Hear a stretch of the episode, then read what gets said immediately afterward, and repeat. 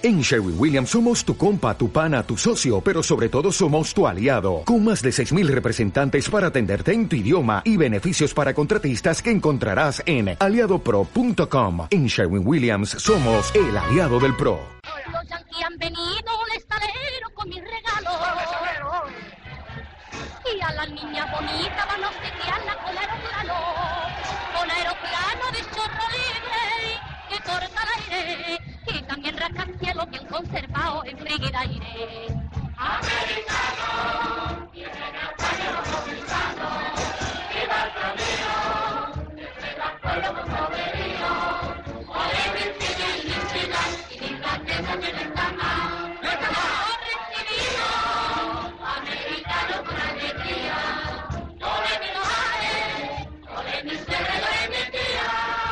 Hola, ¿qué tal? Buenos días, buenas tardes, buenas noches y bienvenidos, bienvenidas una semana más a Los Jueves Milagro, este programa de radio, este podcast que como sabéis recoge la actualidad y la historia del cine español. He empezado como siempre diciendo una semana más, pero en realidad eh, hacía varias semanas que no podía hablar con vosotros y con vosotras, pues ya Ramón lo explicó un poquito la semana pasada, en el podcast de la semana pasada, que hemos estado, digamos, profesionalmente un pelín saturados todos con, con temas de festivales varios, eh, en mi caso también la, todo lo que conlleva la programación de, del, del Centro Conde Duque, para el que sabéis que, que, trabajo habitualmente, y eso, en definitiva, que no, he no hemos podido mantener la regularidad que solemos mantener y la que nos gustaría mantener en cualquier caso. Pero bueno, esperamos que al menos las próximas semanas podamos recuperar un poco el ritmo perdido y también los capítulos perdidos de ese especial que le estamos dedicando a Luis García Berlanga y que es precisamente uno de esos programas que recuperados, uno de esos que dejamos de, de emitir en su momento, es con lo que vamos a seguir este, en esta ocasión, esta semana. Y además va a ser un programa bastante especial porque va a ser es también no una película, sino una trilogía de películas que marca bastante la historia de Luis García Berlanga y son además eh, quizá sus mayores éxitos comerciales. Estamos hablando, pues ya seguramente os lo estaréis imaginando, de la saga de los Leguineche, la trilogía de los Leguineche que está formada por la Escopeta Nacional, Patrimonio Nacional y Nacional 3, eh, películas del año uh, 1978, 1981 y 1982 en la que bueno se retrata un poco a través de, esa historia coral donde eh, aparecen diferentes personajes que iremos desgranando un poquito a lo largo del programa, se cuenta un poco la historia de lo que, de lo que fue o de lo que ha sido la transición, la transición española, las diferentes familias del franquismo y bueno, digamos que es una especie de, además Berlanga es como muy aficionado a esto, ¿no? Ya lo hemos visto en anteriores películas, hace una pequeña sinécdoque a través de contar la historia de una familia o de un pueblo, pues se cuenta la historia de todo un país como, como es España. Si queréis, podemos empezar, eh, Ramón, Arturo, que hoy, por cierto, tenemos con nosotros Arturo Tena de Cine con.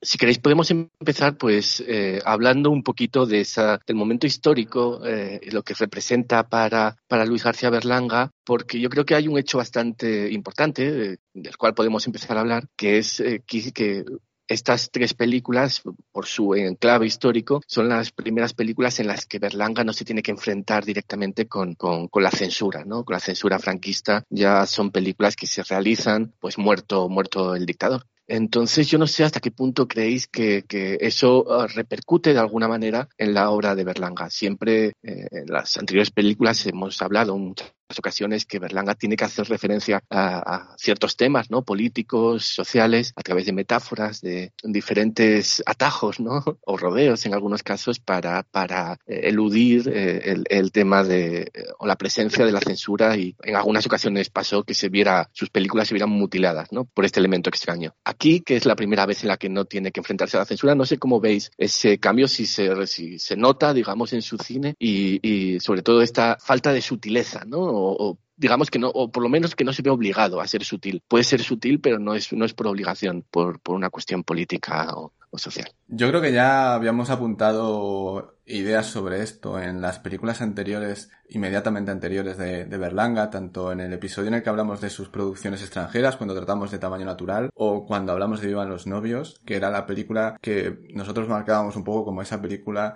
en la que se ve su estilo en crisis, su narrativa en crisis, junto a la transición española, ¿no? La crisis de uh, todos los niveles en España. Y ahí se empezaba a ver más, de forma más explícita, lo escatológico, las referencias a, elementos de, digamos, mal gusto o u obscenos, ¿no? Pero eh, con ese desvío que hace en su producción francesa de tamaño natural, donde las cosas son eh, evidentemente de una manera muy distinta como producción hecha en Francia, también se veía un poco ya esa dirección en un sentido muy, muy concreto. En la escopeta nacional, para dejar claro esa diferencia, ¿no? En Viva los novios hay una escena en la que José Luis López Vázquez, a través de una cristalera, mira con deseo a una modelo que está haciendo una, eh, una sesión de fotos la ve a través del cristal y está ahí pues simbolizando esa, ese deseo, esa falta de contacto con esa otra realidad eh, y esa sexualidad que no, que no puede entrar en contacto, ¿no? En la escopeta nacional vemos de nuevo a José Luis López Vázquez mirando a través de una cristalera de una ventana a Bárbara Rey que está en una sesión de fotos, pero en esta ocasión se está masturbando junto a su ballet de chambra. Entonces creo que eso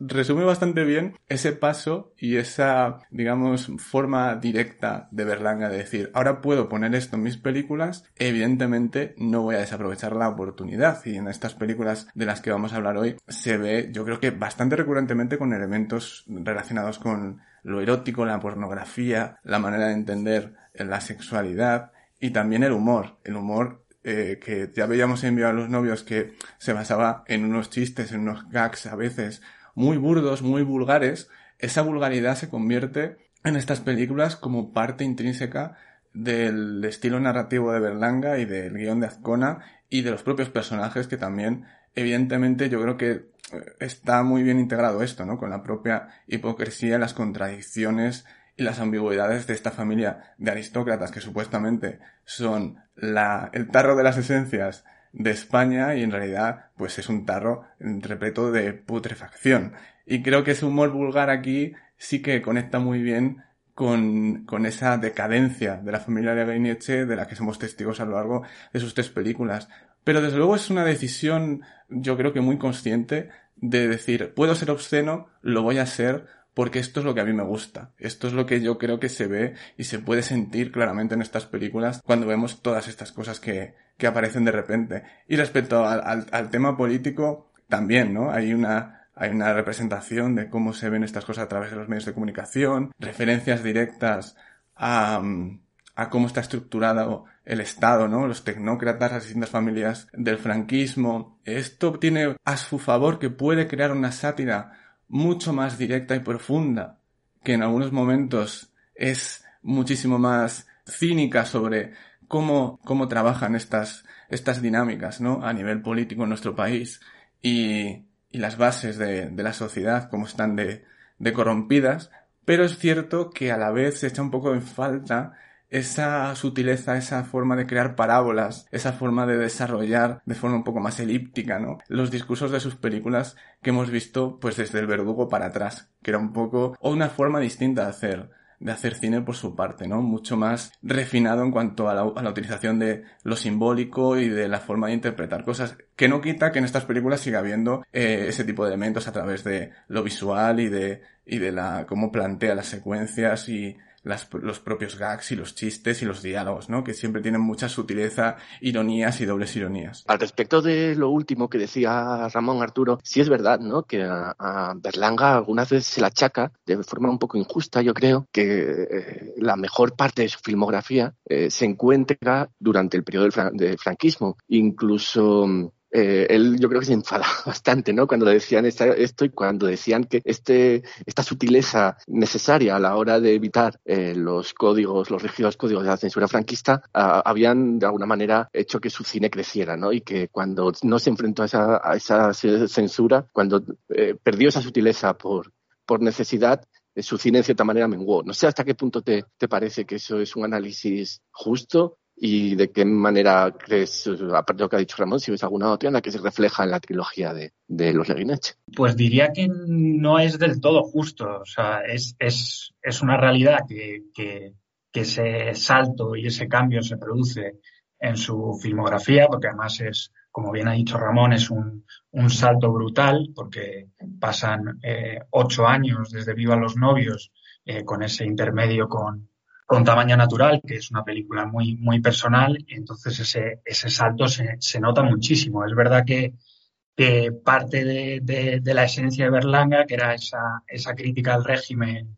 y esa, y esa manera de retratar la sociedad española, cambia. Es verdad que, que, yo diría que más bien eso, no es que sea un cambio a peor, sino que es una, una transformación que, que, que, luego se convierte en, en cosas diferentes, ¿no? Eh, en, las, en las tres películas y especialmente en La Escopeta Nacional, que, en, la que, en la que obviamente pues es una, es una declaración de intenciones, eh, pues eh, situarlo todo en, en una de esas cacerías que tan, tan habituales, tan habituales eran ¿no? en, en el franquismo pues ese, ese salto se convierte en, en, en, tremendamente explícito, ¿no? Entonces, a partir de allí, y basta con ver también la secuencia inicial, ¿no? De cómo se abre, se abre la película, que se abre con, con un silencio, ¿no? Que, que, en el campo, que luego se va convirtiendo como una especie de, de coro, ¿no? De animales berreando, en el cual pues parece un poco eso, ¿no? Que, que Berlanga se quita un poco el, el cinturón, se lo desaprieta un poco y, y entonces nos avisa de que esto va a ser otra cosa, que ya estamos en, en otro momento y que, y que lo va a aprovechar. Yo creo que, que, lo aprovecha eh, quizás a nivel discursivo de una forma, pues eso, más evidente, eh, más explícita, como decíamos, pero luego también se refina mucho más, y yo creo que esto es lo más interesante de, de, la trilogía nacional, en, en, la puesta en escena y el trabajo también eh, con, con, esos elementos que ya podía tocar con la realidad. Ese, ese juego que ya se convierte en directo con la realidad, pues le empieza a dar otras cosas y entonces pues eh, yo creo que, que, en, ese sentido la comedia se vuelve mucho más, mucho más directa y a cualquiera que, que la apasione pues ese tipo de, humor, yo creo que la trilogía nacional pues tiene no uno dos, sino 20, 30 eh, momentos eh, icónicos para, para partirse de risa, ¿no? Y yo creo que, que en ese sentido ese, ese salto, ese cambio es, es brutal y no es, no es, no diría que sea peor porque como, como dices Martín, eso sería un poco injusto, sino que es diferente y, y, ejemplifica bien en qué momento estaba Berlanga y en qué momento estaba España, ¿no? Pues, pues nada, si os parece, después de estas consideraciones eh, generales sobre, sobre la trilogía y, sobre su relación con, con el resto de la, filmo, de la filmografía de, de, Berlanga, pues vamos a entrar más en detalle en, en, eh, en, las películas como tales, y, pero antes vamos a hacer como solemos hacer en estos casos, eh, poner un poquito de música y empezamos a hablar sobre ello.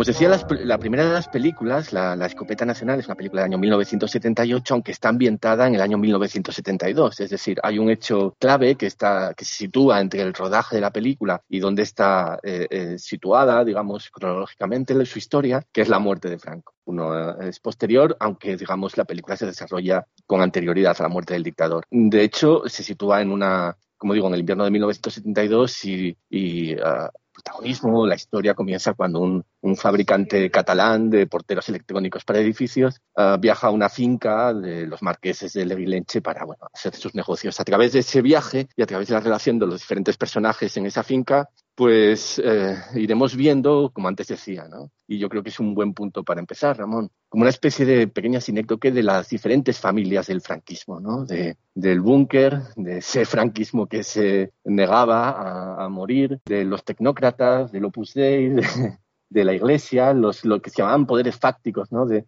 del franquismo y, esa burguesía eh, que empieza a surgir a raíz de, que España se empieza a abrir a, los negocios y que deja atrás esa etapa ¿no? de posterior a, a, la, a la guerra civil y no sé si te parece, ¿no? Que en cierta manera hay como una especie, una especie de representación, de sinécdoque, de metáfora, de esas diferentes familias del franquismo pugnando por ver quién, quién se lleva el pastel a la mesa y cómo, y cómo son las relaciones entre ellas, ¿no? Que, que en muchos casos pues aparecen marcadas por la, por la hipocresía, por la falsa moral y por las apariencias, ¿no? Que es un poco también como, como era el propio régimen franquista. Sí, es algo quizá recurrente, esa disposición de esos elementos narrativos, ¿no? El lugar espacial está muy acotado, eh, no es un chiste, en el coto de caza eh, y en ese, y en esa gran casa del, del marqués. Y es algo que hoy en día, desde un punto de vista de alguien que no, des, no sepa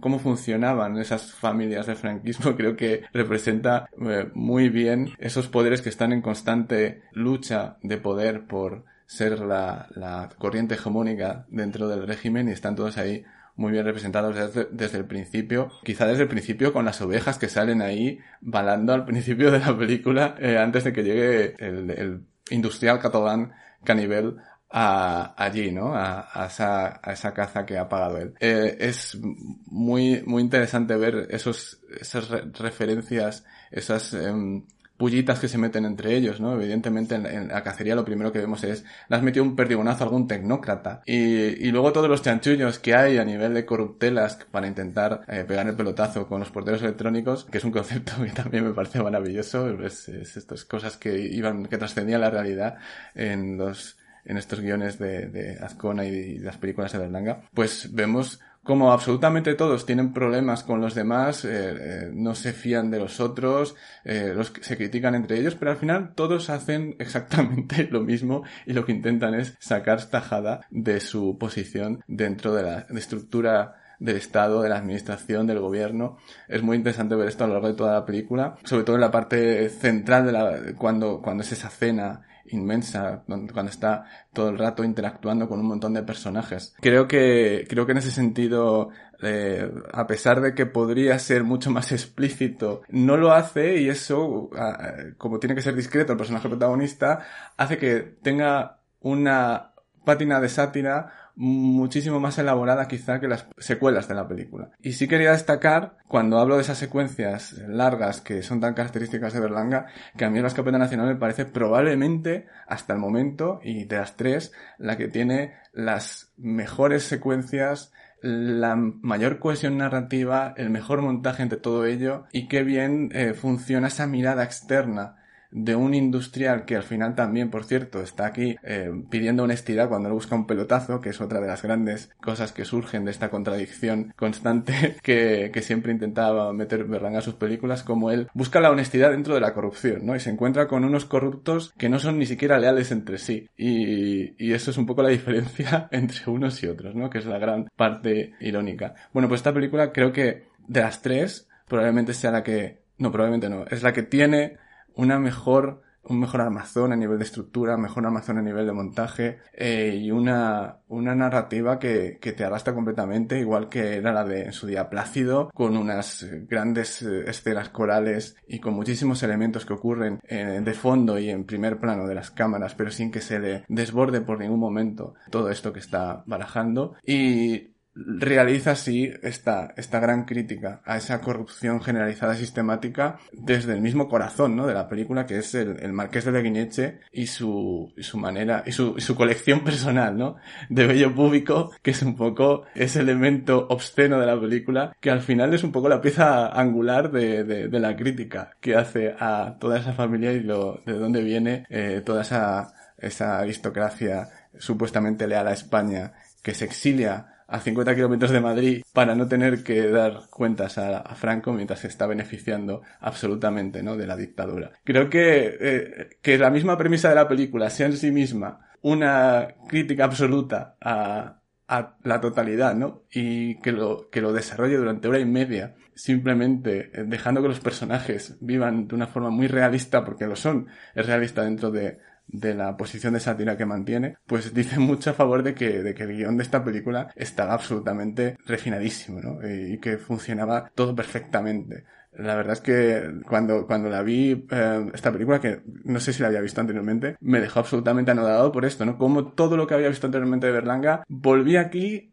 y se sumergía en ese contexto histórico de forma perfecta. Sí, de hecho, de hecho Ramón, esa, esa eh, digamos, eh, perfección en cuanto, a la, en cuanto a su capacidad de representación de, del régimen eh, ya empieza por el mismo marco geográfico, ¿no? Por ese, esa finca, ese coto de caza cerrado, donde solamente pueden entrar ciertas élites y donde el pueblo llano normal, digamos, no tiene ninguna, ninguna representatividad, ¿no? Al fin ya de cuentas es un poco eh, una, pequeña España franquista, ¿no? Donde también todo era eh, dirigido y manejado a través de, a través de esas, de esas élites, de esas, de esas familias franquistas a las que hacíamos referencia y donde, digamos, la, la población, el pueblo normal no tenía ninguna, ninguna capacidad de decisión o de opinión o de presencia, ¿no? Ninguna de las tres cosas. No sé si coincides, Arturo, con este, con este análisis acerca de, de la pertinencia y de, y de, y de cómo de las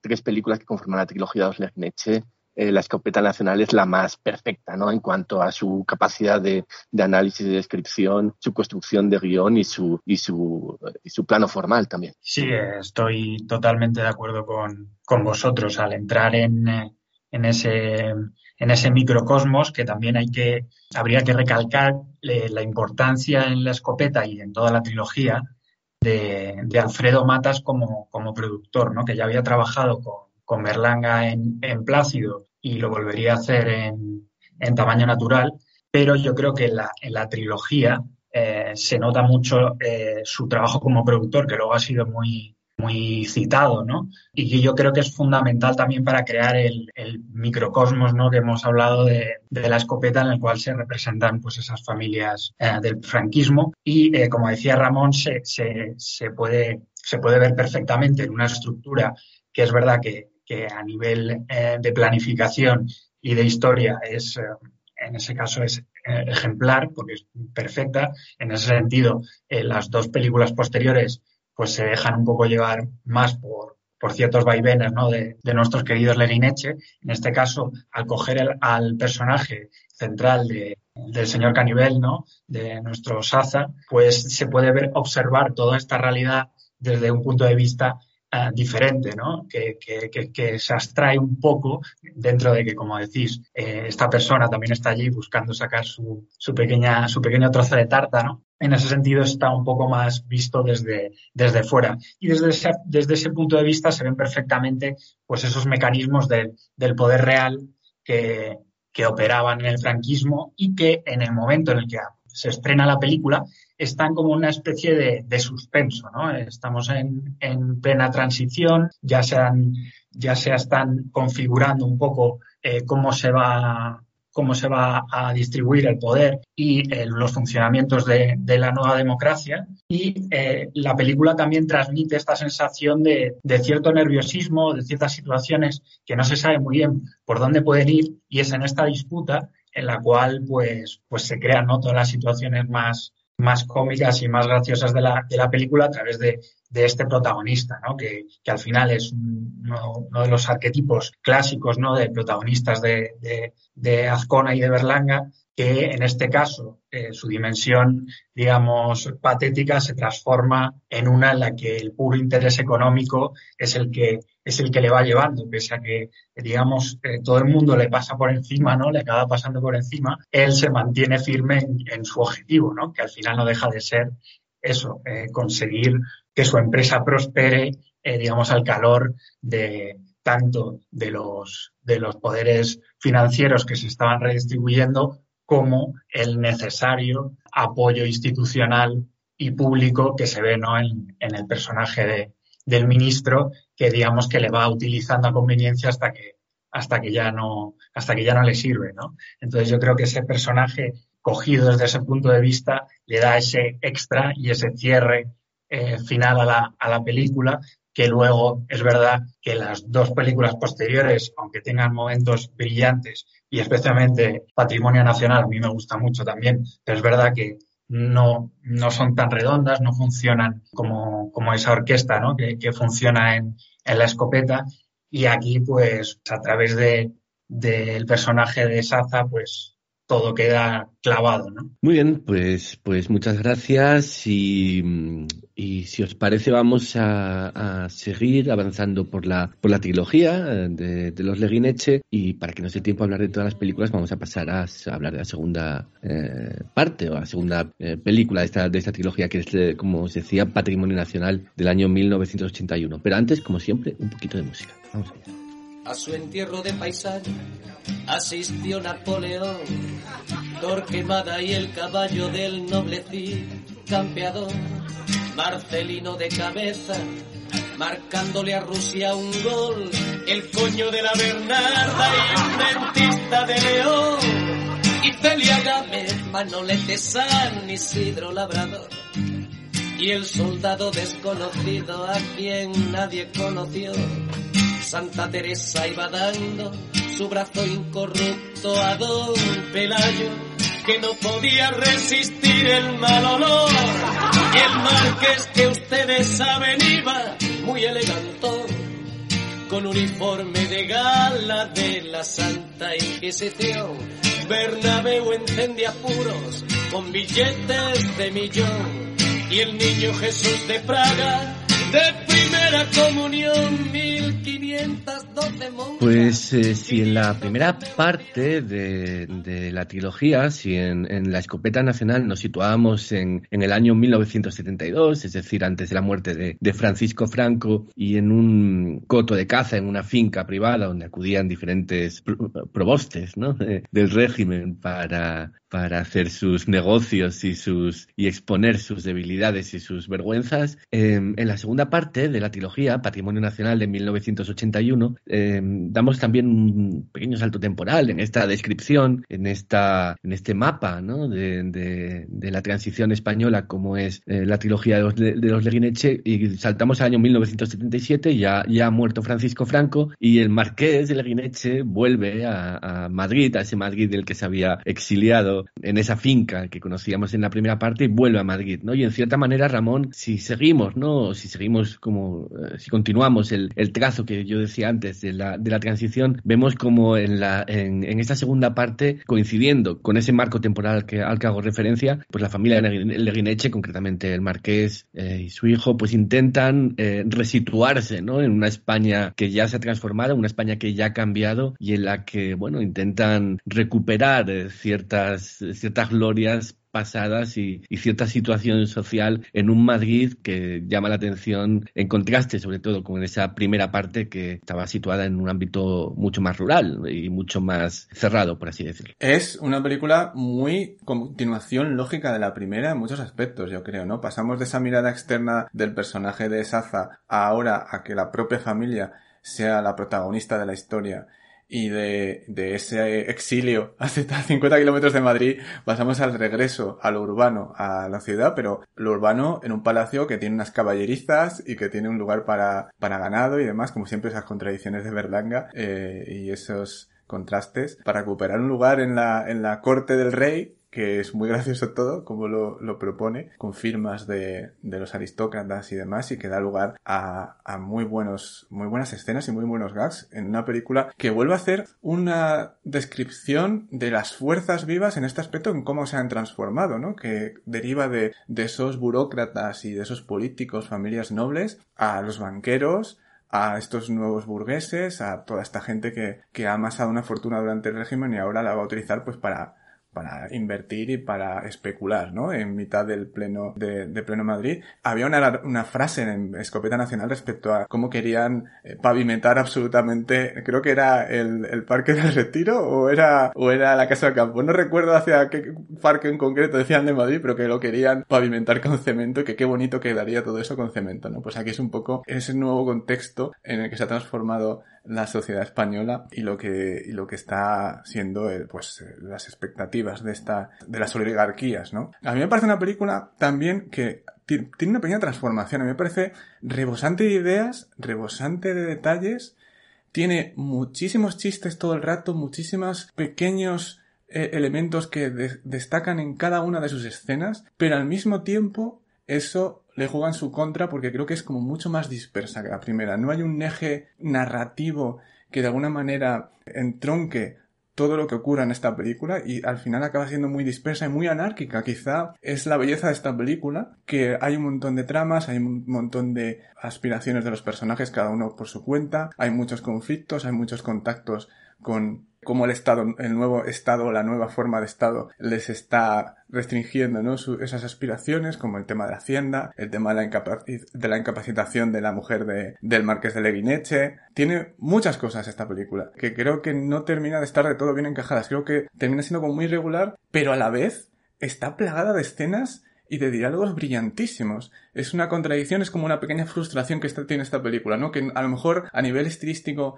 no está tan refinada como la escopeta nacional, pero esos desbordamientos, esa irregularidad que tiene, esa imperfección, digamos, al mismo tiempo lo que, lo que, lo que subraya es que estaba en ese momento como efervescente de creatividad, tanto Azcona como Berlanga, e intentaban meter muchísimas ideas en, en, esta película eh, todo el tiempo. Y con ello también eh, yo creo que viene acorde a una situación que no sabe efervescente de España, que está bien representada en la película, con las protestas en las calles, con las, con, con estas ferias benéficas de caridad por parte de los, de los ricachones, con los banqueros y sus triquiñuelas y sus créditos subrepticios. Creo que tiene muchas ideas esta película y desde luego a nivel discursivo vuelve a ser yo creo que brillante con ese en la parte final cuando aparece ese ese palacio como una especie de simplemente atracción turística, que me parece un cierre perfecto a la película y a la familia Leguineche, formando un díptico, digamos, que, que cerraría perfectamente, ¿no? Su, su, trayectoria y ese relato de, de, descripción de esta familia y a través de ella la proyección que hace sobre la sociedad, me produce estas sensaciones, ¿no? Por un lado creo que es brillante en la descripción política y social, tiene momentos brillantes a nivel cinematográfico, pero a la vez me resulta como muy desequilibrada. Pero, pero al mismo tiempo eso no me produce un rechazo hacia ella, sino quizá todo lo contrario, ¿no? Me, me atrae, cada vez que la veo, me atrae cada vez más. Sí, yo también creo que hay muchas cosas, ¿no? Y, también, Arturo, con referencia a esto eh, que comenta Ramón, de cuántas, eh, cuántos temas diferentes, ¿no? Y cuántas eh, tramas y cuántas líneas narrativas se mezclan en Patrimonio Nacional, también yo creo que debemos ponerlo en referencia con la propia obra de, de Berlanga, ¿no? Es un, un, poco en ese sentido, tiene cierto cariz, o a mí me lo parece al menos metacinematográfico, porque muchas de estas líneas narrativas hacen referencia a las propias líneas narrativas que hemos ido viendo a lo largo de la carrera de Luis García Berlanga. Es decir, los problemas, digamos, de, alojamiento, ¿no? Con, los, con las casas, los edificios o los palacios, en este caso. Eh, también con los títulos, ¿no? Que, con esos títulos, eh, como en El Verdugo, con esas eh, aspiraciones, digamos, a, conseguir la elevación social o el establecer, el establecerse, digamos, de manera oficial mediante unos títulos que, pueda otorgar el Estado. Y también, obviamente, y, aquí eh, yo creo que esto es también evidente, hablando sobre las relaciones familiares, ¿no? Y cómo las relaciones familiares en el cine de Berlanga muchas veces están más fundamentadas en, los intereses económicos, comerciales, en las aspiraciones hereditarias, en fin, en todas estas cosas, más que en, bueno, en, el cariño, en el amor, que, suelen ser los, los motores tradicionales, al menos en la familias eh, no berlanguianas que fundamentan ¿no? un, estamento como es, como es eh, el estamento familiar. Eh, totalmente, y por, por añadir también un, un, tema a los, a los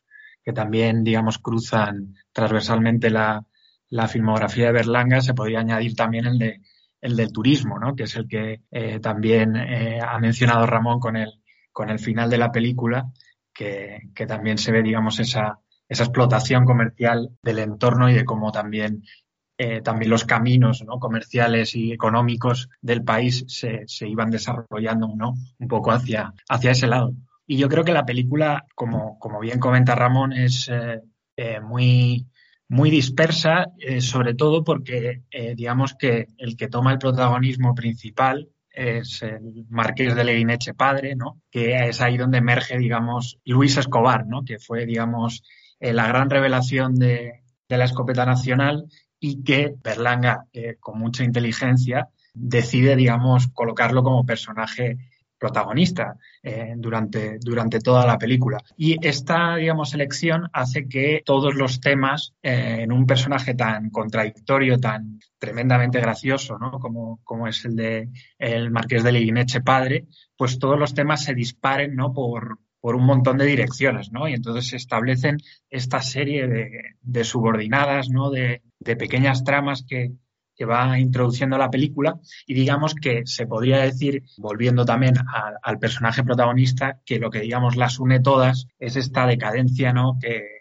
de la aristocracia no clásica ya en la película se dice no que, el marqués de Leguineche era un monárquico no que no era que no era franquista rápidamente no se desmarca que eso también es un movimiento clásico de, eh, de la nobleza de la época por así decirlo de desmarcarse rápidamente del régimen y bueno ya pintarse como especie de demócratas mientras en cambio Eugenia, la condesa de Santagón, interpretada por Mari Sampere, digamos, mantiene ese, ese franquismo eh, más acérrimo, la que se ha quedado en Madrid, en este palacio de, de Linares, que, que Berlanga insistió muchísimo en que quería que fuera la localización principal de la película y yo creo que además todas las secuencias interiores eh, dentro del palacio son, son una maravilla, cómo se mueven los personajes, cómo están colocados los pisos, cómo se, se rueda en cada una de las habitaciones. Yo creo que eso es uno de los grandes logros de, de la película y una vez más un logro también de,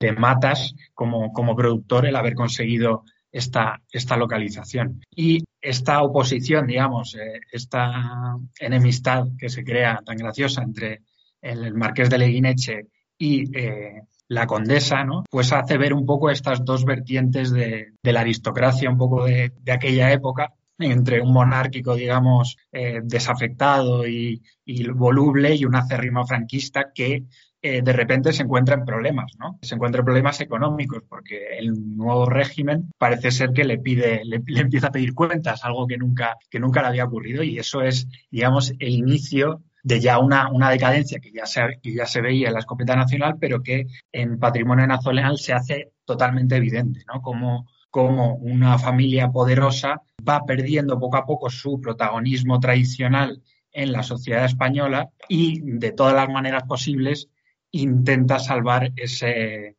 ese posicionamiento simbólico. ¿no? Yo creo que en ese sentido la película es, eh, es muy mordaz, es muy, es muy hábil y es verdad que, que, que, se deja llevar un poco por, por los vaivenes de, la familia, tanto de, de, Marqués padre como de Marqués hijo, Luis José interpretado por José Luis López Vázquez, y allí pues suceden, yo creo que, que, una serie de, de gags y situaciones cómicas que, habían pensado Berlanga y, Azcona y les tenían que dar, digamos, una, una continuidad. Yo creo que, que, la película al final se construye sobre, sobre esto, ¿no? Y yo creo que, que pese a no ser tan redonda como, como la primera de, de, la saga, yo creo que cualquiera que disfrutase entonces de, de, la primera disfrutaría también de la segunda. Es verdad que no fue el éxito que fue, que fue la primera, porque la primera incluso llegó a los dos millones de espectadores, me parece. Esta, digamos, no se quedó, se quedó como la mitad, pero, pero aún así, eh, la transformación, digamos, de, de, esta historia en la historia de los Leguineche,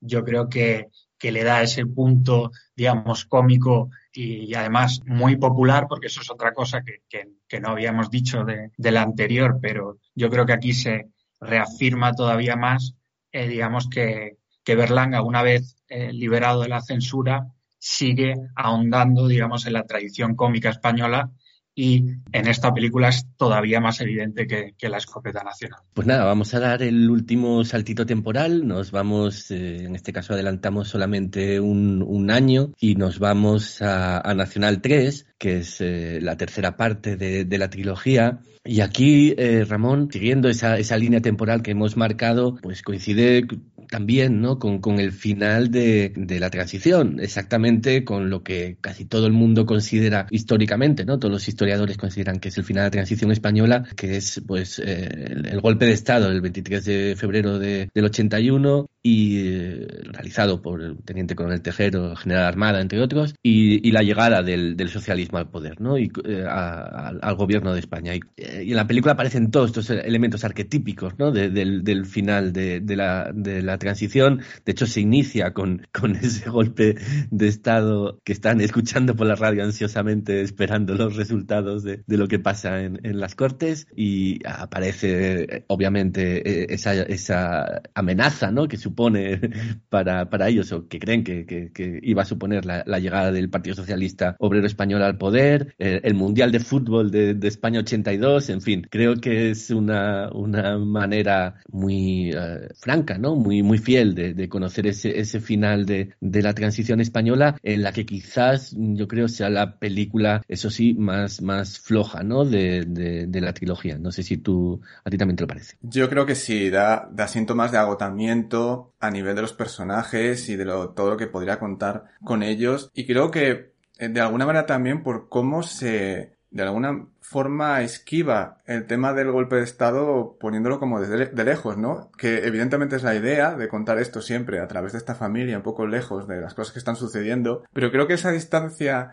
que crean en, en, en el guion, narrativamente, no le viene bien a, la propia historia de la película. Eh, aquí vemos ya como la decadencia y el patetismo pues es total, están en un piso eh, grande, evidentemente, pero, pero, pero ya es un piso, no es un palacio ni es una casa en el campo y todo esto. Y, les vemos con sus promociones leguineche intentando vender una paella sangría, una naranja y, y una, una, barra de turrón para todos los turistas que van a venir al, al Mundial de Fútbol del 82 que curiosamente es un elemento que recupera del anterior donde estaba intentando hacer, coger un cuadro, ponerle un balón de fútbol y que eso fuese el póster del, del, Mundial de Fútbol, que me parece una idea maravillosa. Aquí sigue con ello, pero va un paso más allá, ¿no? De aprovecharlo económicamente y con toda una trama, además, de, de ilusión fiscal y de evasión de capitales, que me parece muy actual. Desde luego, a nivel discursivo, la película es absolutamente contemporánea y es muy graciosa la conexión que tiene con otra película que es que vienen los socialistas de Mariano Zores, donde también está Luis Escobar, es del mismo año, y tienes esa como esa gran conexión a nivel temático y de, ese personaje eh, principal que, que, bueno, viene un poco también a, a, dar ese sentir popular en ciertas partes de, la sociedad de la época por esa increíble hegemonía política, ¿no? De ese, de ese momento. Creo que tiene a favor que vuelve a ser un narrativamente un relato muy acotado con un objetivo muy claro, que es sacar dinero sacar dinero del país, como sea, eh, porque han vendido el, negocio del, padre de Amparo Soler Real, ¿no? De, la mujer, eh, José López Vázquez en la película, del, hijo del marqués, y llevárselo como sea, ¿no? Pasándolo por, por, la frontera, cogiendo un correo, etcétera. Eso hace que la película tenga un objetivo muy claro y que no se disperse y que durante, yo diría que muchos minutos la película aguanta muy bien esto, ¿no? De cómo sacar el dinero del país pero justo cuando lo van a realizar hay una parte de, de, un tramo de la película que es eh, el tren a Lourdes. Por muy gracioso que parezca la premisa y que se encuentren ahí unos cinéfilos o filmófilos, como ellos mismos se declaran, creo que sí que la propia película tiene como una decaída bastante profunda en ese término medio, así analizándolo un poco de por medio para decir, ¿no? Yo creo que tiene un gran inicio la película, tiene un gran final, un gran final maravilloso, extraordinario, con Yonga ahí eh, en mitad del casino, en una fiesta, y sonando la internacional en francés porque ha ganado Mitterrand, que no iba a ganar. Y ese, ese gran recorrido que hace para un poco estar peor y en el mismo sitio, otra vez en la misma situación del principio, que es también un movimiento muy clásico. Es como si Berlanga y Azcona estuvieran volviendo un poco a lugares más cómodos para ellos en cuanto a las estructuras que utilizaban con los personajes de forma más clara, ¿no? Después de un patrimonio nacional donde eh, la cosa quizás se les había ido un poco de las manos en algunos aspectos. Pero vuelve, vuelve a ser eso, ¿no? Vuelve a ser muy acertado, vuelve a tener eh, diálogos muy afilados, esta idea de no, no, a mí esto me parece muy mal sacar dinero del país porque yo soy una, me parece una deslealtad al rey, ¿no? Dice en cierto momento eh, Luis Escobar en la película y todo lo que tiene que ver con los movimientos, ¿no? De, de, de intentar blanquear el dinero, de los contactos con, la, con un con el cura, ¿no? Para que les ayude. Me parece muy ingenioso todo y da para realmente escenas muy graciosas, pero también incluso a nivel de, puesta en escena y de esos planos secuencia a los que estamos tan acostumbrados y de cómo utiliza la cámara aquí Berlanga, se ve cierta querencia por lo más lo funcional que por establecer eh, unas secuencias más elaboradas que podríamos haber visto con, con, anterioridad. Es una pena, pero también creo que, que tiene mucho que ver, ¿no? Con tres películas consecutivas con los mismos personajes, intentando describir cuestiones políticas que a pesar de que sí que tienen cierta evolución, pues en el fondo tienen su raíz en las mismas cosas y en las mismas ideas.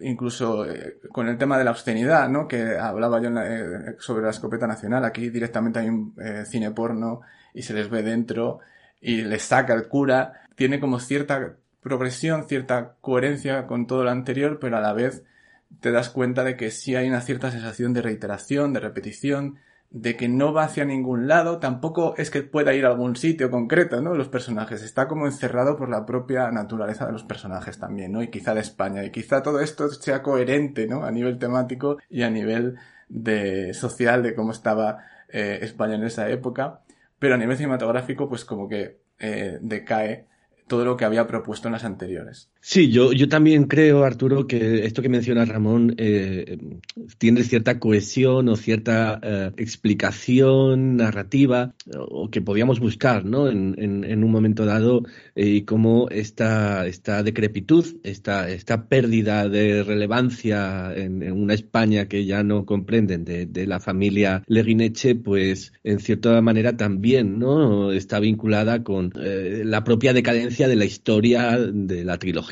como tal, ¿no? Es, hay como una especie de paralelismo entre el decaimiento de la familia y el, y el decaimiento de, de la propia historia cinematográfica que, que, yo también coincido, ¿no? Se ve eh, hasta cierto punto un poco agotada, ¿no? Eh, falta ya de, de recursos eh, narrativos por los que por los que transcurrir aunque aunque obviamente siguen apareciendo brillantes momentos con, no podía ser de otra manera hablando de Berlanga y Azcona como ese plato España que al que hacíamos referencia también esa paella eh, magnífica de cara al mundial 82 y, y bueno uh, otros momentos otros momentos brillantes pero sí es verdad no que, que, que, hay cierto paralelismo entre entre la decrepitud entre el decaimiento entre entre el final de la historia de, de, ambas no de la trilogía de de la historia cinematográfica como tal y de, la propia familia de Guineche. Sí, absolutamente, comparto totalmente el digamos, el cierto agotamiento que, que desprende un poco los, los, personajes y, y, la, y, la, y la familia Lerineche en general. Yo creo que también ese agotamiento coincide un poco con eh, el del personaje de Luis Escobar, que había sido absolutamente central en la anterior película, y en Nacional 3,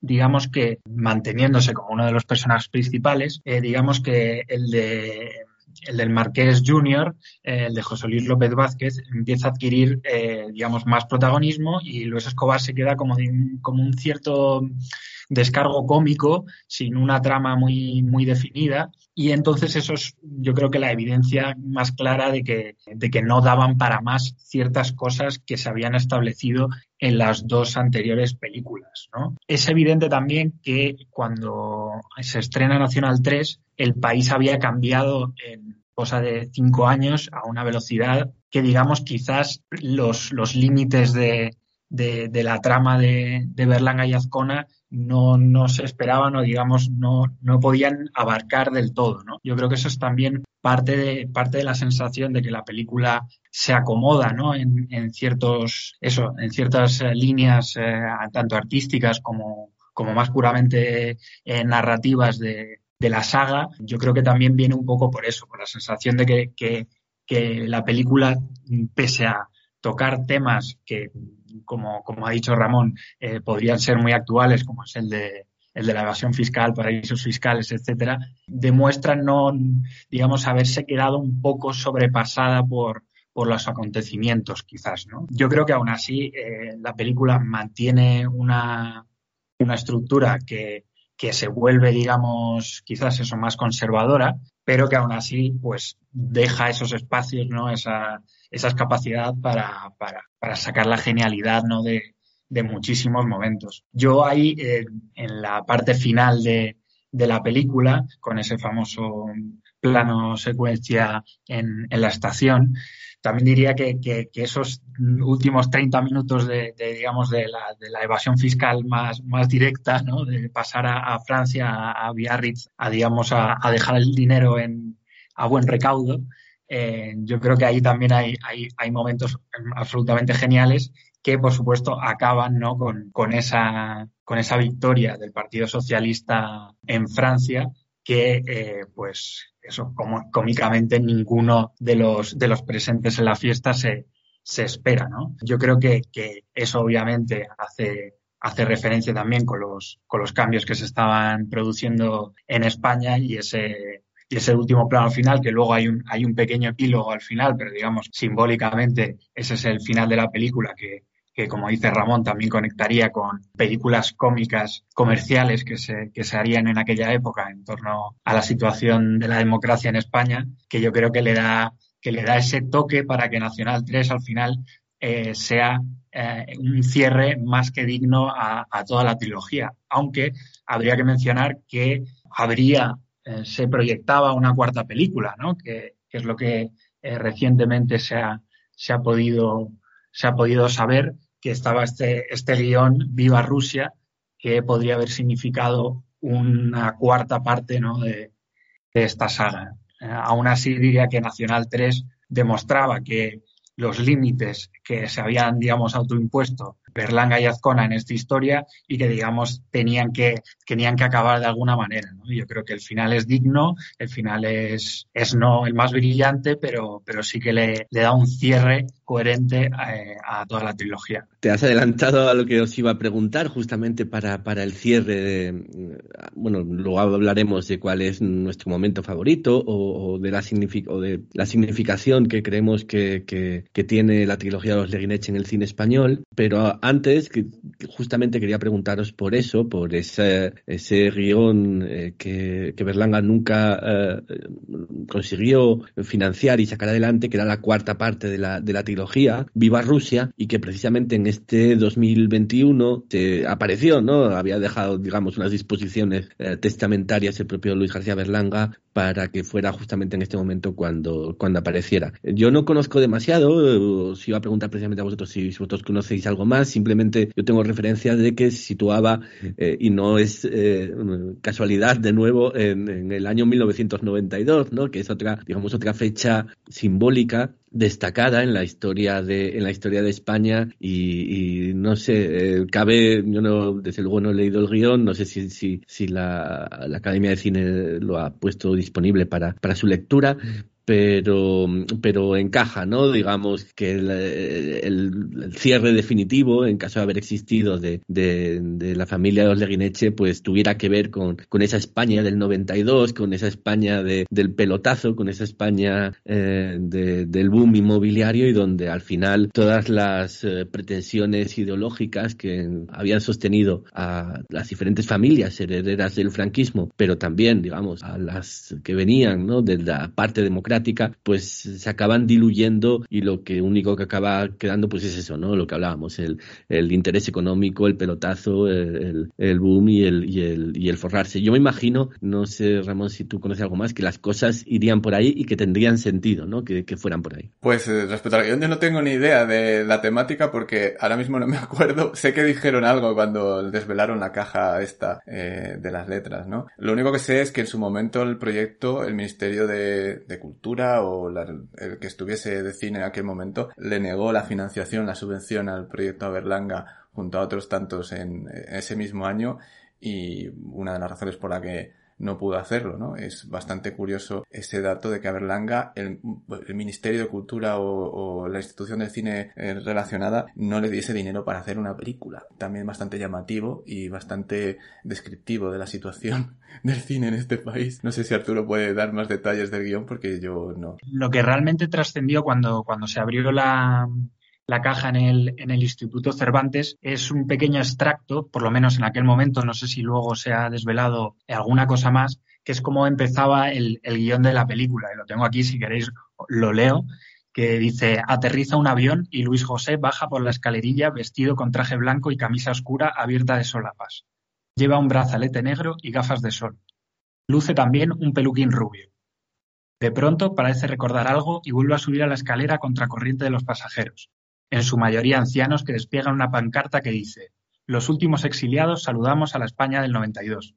A uno lo bajan en camilla más muerto que vivo, agitando débilmente una banderita republicana.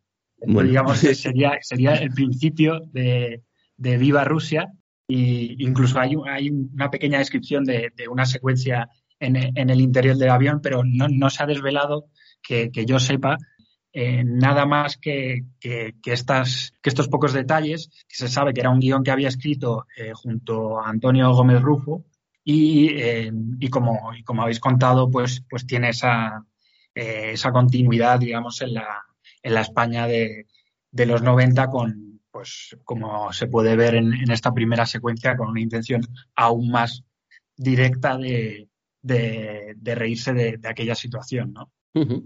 Muy bien, pues, pues nada, esperamos que en algún momento por lo menos podamos conocer más de primera mano, ¿no? El, el, el guion y, e imaginar, ¿no? Hacer nuestra, nuestra película, nuestra película propia, ya que lamentablemente, pues, la, la película física que podría haber dirigido a Luis García Berlanga, pues ya no, no tendrá lugar. En fin, eh, esperamos que así sea y nosotros eh, vamos a, a elegir nuestro momento fa- favorito o lo más significativo de la trilogía a nivel general, en fin, lo que, lo que os parezca mejor, pero antes vamos a poner un poquito de música. Si tienes unos ojos para ver el camino que has de andar, si tienes un corazón que te mueve, unas manos que trabajan y una ansia de libertad. Y si tienes aliento para hablar, dime pueblo quién te obliga, quién puede obligarte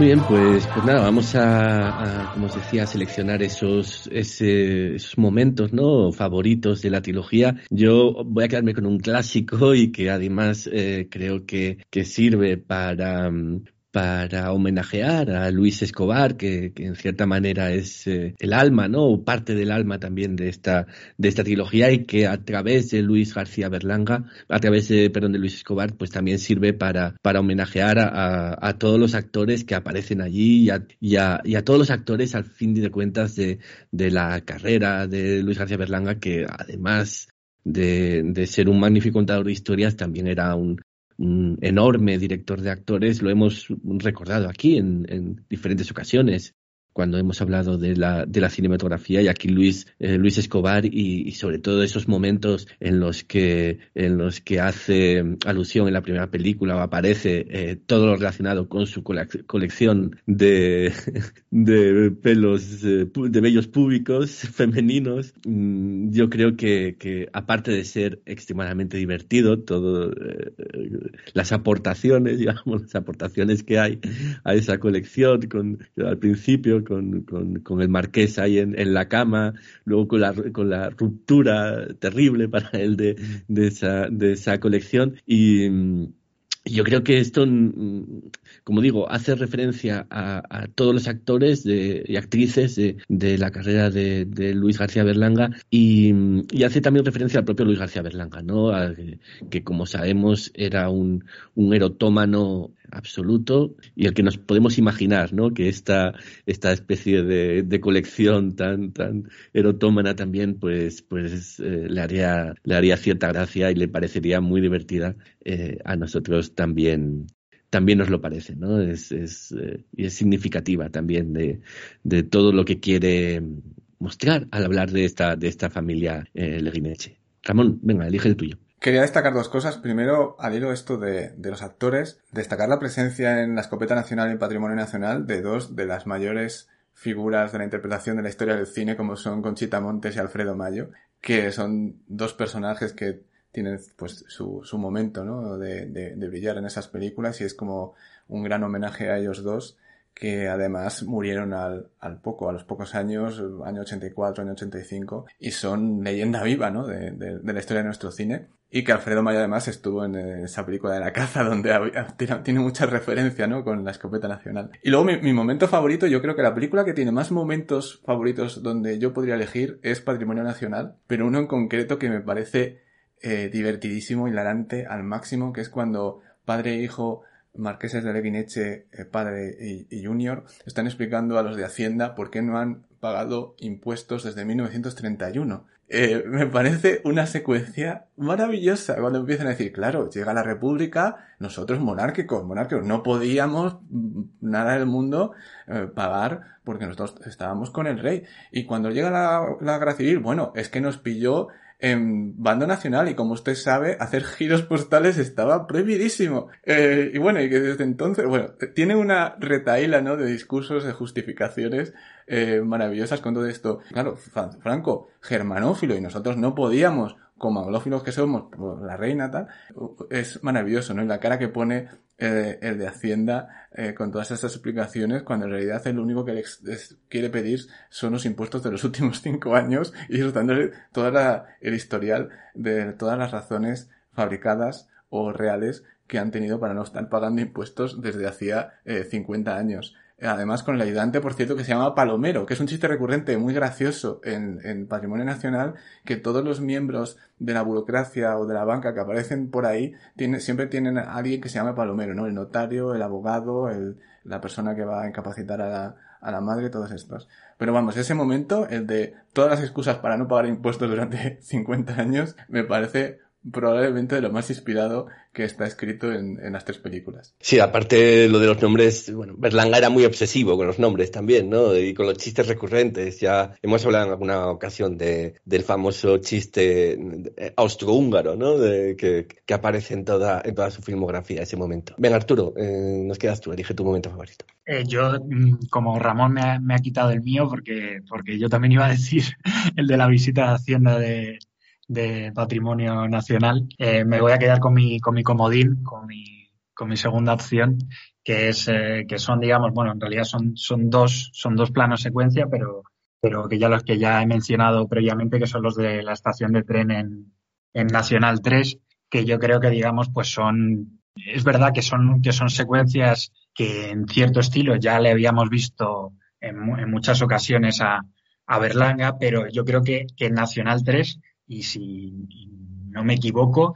igual es donde, digamos, bate récords en cuanto a número de personas en plano, ¿no? Yo creo que, que, que, en, ese, que en ese sentido hay, hay tanta gente y hay, digamos, tantas capas de personas que se van no solo cruzando y, digamos, eh, interactuando con José Luis López Vázquez, que va, digamos, eh, como, como un autómata por, por la estación mientras le, le van llevando hacia el tren, sino, sino por todas las, las caras, las figuras, cómo se, cómo se mueve la gente eh, por detrás, cómo, cómo eh, están colocados los personajes en el tren, cómo se van subiendo en el tren, cómo se acumulan las figuras en determinados ángulos del encuadre. O sea, yo creo que hay, hay tantas, tantas cosas en esas, en esas dos secuencias que, que bueno, y luego, eh, obviamente las dos encierran una comicidad continua sobre lo que, lo que está pasando, ¿no? Que es lo que, que es lo que tiene por debajo eh, José Luis López Vázquez, que es evidente lo que tiene, ¿no? Y, y en un estilo cómico que es muy, muy característico de, de, la saga, todo el mundo hace como, como si nada, como si la cosa no fuese muy bien con ellos, pese a que están interviniendo con, todo el rato en, en, la situación, ¿no? Y en ese sentido, pues también el personaje de tanto Amparo Soler Real como el de, el de Luis Tiges son, son, muy, son muy graciosos por cómo, por cómo intervienen en la escena y cómo, se, cómo van interactuando con, con el personaje de José Luis López Vázquez. Así que eh, eso, me quedo con, con esos dos esos dos planos secuencia. Muy bien, pues, pues nada, muchas gracias por tu aportación, Arturo, y por estar presente en este, en este programa. Y, Gusto, y nosotros, eh, pues nada, seguiremos eh, hablando de la actualidad, de la historia del cine español, y si todavía nos queda algún capítulo para, para rematar nuestro, nuestro seguimiento, nuestra, nuestra propia eh, historia de, vinculada con, con, con Luis García Berlanga, nuestro propio repaso a su cine, y, y lo haremos pues en esto poquito que queda ya del año 2021. Así que nada, os esperamos por aquí como siempre, ¿vale? Venga, hasta luego, adiós. Adiós. España, camisa blanca de mi esperanza, a veces